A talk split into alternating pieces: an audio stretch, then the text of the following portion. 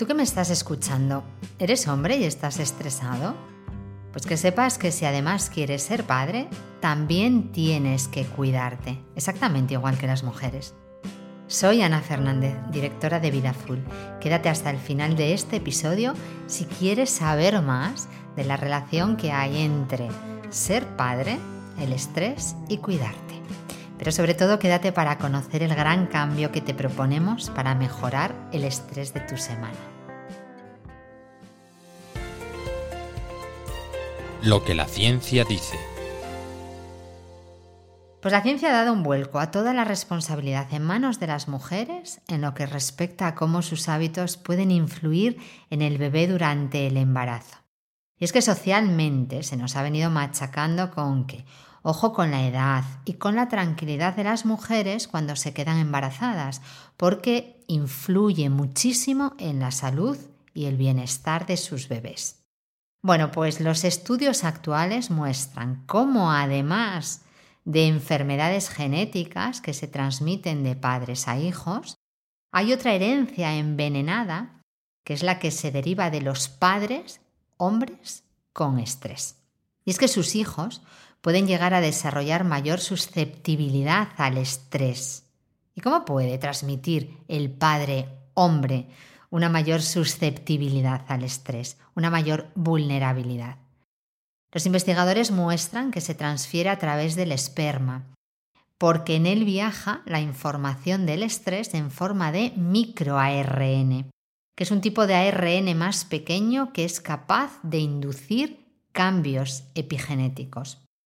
Estos mecanismos epigenéticos no cambian nuestro ADN, pero sí afectan a la expresión de nuestros genes, así que nuestro padre e incluso nuestro abuelo nos podría transmitir una información esencial que afectaría a nuestra salud y a la de nuestros futuros descendientes.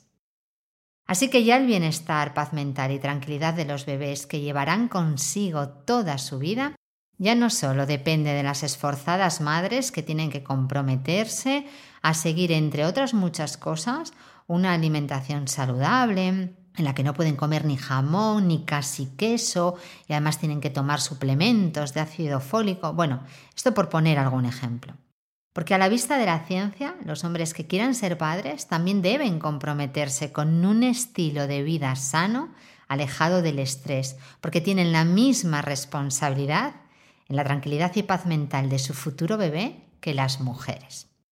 El problema es que los hombres no suelen reconocer que están estresados.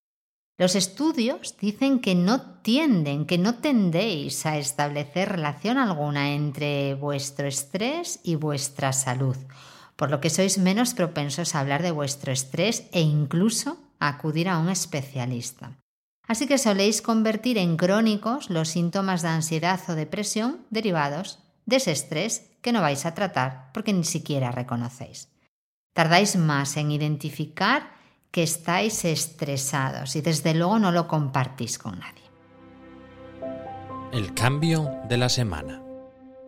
El gran cambio que te proponemos en Vida Full para esta semana es que tomes conciencia en ti mismo de esto que te acabo de contar. Si quieres ser padre, pon remedio pronto, antes de que tu microARN forme parte de la expresión genética de tu futuro hijo o de tu futura hija.